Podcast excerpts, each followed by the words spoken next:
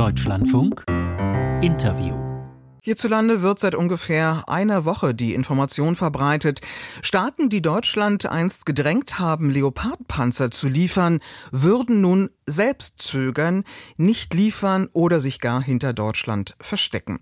Die Kritik vom neuen Verteidigungsminister äh, Pistorius war zuletzt zwar gemäßigt, aber es scheint nicht ganz klar zu sein, welches Land sich nun wirklich beteiligt oder wie weit die Vorbereitungen für diese Art der Unterstützung für die Ukraine in einzelnen Staaten gediehen sind. Am Telefon ist jetzt der finnische Außenpolitiker Kai Sauer. Er ist Unterstaatssekretär im Außenministerium in Helsinki. Schönen guten Morgen nach München, wo er sich auch auf den Weg begeben hat zur Sicherheitskonferenz. Ja, guten Morgen aus München. Grüße Sie. Was können Sie dazu sagen? Ist das sozusagen eine, eine Ente, dass immer mehr Staaten zögern, zuerst Deutschland nach vorn geschickt haben und jetzt selbst nicht mehr wollen? Hat Finnland da einen Überblick? Naja, wir sind ja äh, Teil der Koalition, die ähm, äh, dieses Thema bespricht. Das wurde zuletzt in, in, im NATO-Zusammenhang vor ein paar Tagen in Brüssel unter den Verteidigungsministern äh, besprochen. Und äh, ja, von unserer Sicht, äh, wir schätzen natürlich die deutsche-polnische Führung in dieser Frage äh, sehr und wir beteiligen uns an der Leopard-Koalition. Aber wie genau steht jedoch noch, noch offen. Aber hier gibt es ja auch, auch mehrere Möglichkeiten. Man kann Panzer der verschiedenen Leopard-Klassen liefern. Äh, man kann auch Panzerersatzteile, Wartung oder Munition bereitstellen oder man bietet Ausbildung an. Mhm. Was wichtig ist, dass äh, wir uns beteiligen. Aber wie genau sich Helsinki jetzt beteiligt, da verstehe ich Sie richtig, steht auch noch nicht fest. Das äh, steht noch nicht fest. Das wird mit Partnern besprochen und es wird auch noch äh, intern äh, besprochen. Und ich möchte dazu vielleicht jetzt aus, aus finnischer Sicht noch äh, hin, hinzufügen, dass wir ja auch eine, eine sehr lange Grenze, künftig die längste äh, Grenze, die ein NATO-Mitglied überhaupt hat, mit Russland teilt und wir sind noch keine NATO-Mitglieder. Und dies schränkt unsere Solidarität äh, gegenüber der Ukraine nicht, nicht ein, aber die eigene Verteidigungsbereitschaft äh, aufrechtzuerhalten, ist für uns eine sine qua non, also eine absolute Notwendigkeit. Ja, das ist ja auch immer wieder das Argument, das gesagt wird, wir brauchen das Material, die Panzer und andere Geräte für unsere eigene Verteidigung. Wir können nicht alles abgeben. Also das ist für Sie jetzt der zentrale Grund, dass Finnland da zögert? Na, äh, ein, eins der Gründe äh, sicherlich ja, äh, dafür, dass man es äh, noch weiter besprechen äh, muss. Und da muss man natürlich auch die geografische Lage der jeweiligen Länder in Betracht ziehen. Aber haben Sie das von Anfang an auch so klar gemacht? Weil der Eindruck, der jetzt entsteht, ist, am Anfang haben alle gerufen, wir wollen und Deutschland bremst. Und jetzt plötzlich äh, gibt es doch für einige Länder Gründe, da äh, sozusagen sich zunächst noch zurückzuhalten. Na, ich finde, die, die Landkarte spricht schon äh, für sich und das ist äh, von vornherein klar gewesen. Das haben Sie auch der Bundesregierung so klar gemacht? Ich nehme an, dass es äh, besprochen worden ist.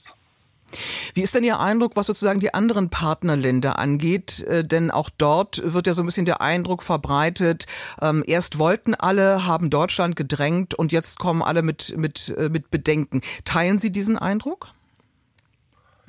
Ja, ich bin in diesen Gesprächen selbst nicht beteiligt äh, gewesen. Äh, es sind die Kollegen aus dem Verteidigungsministerium, aber äh, mein, meines Wissens nach äh, war das äh, Klima äh, letztens unter den Verteidigungsministern in Brüssel gar nicht so schlecht, ganz im Gegenteil.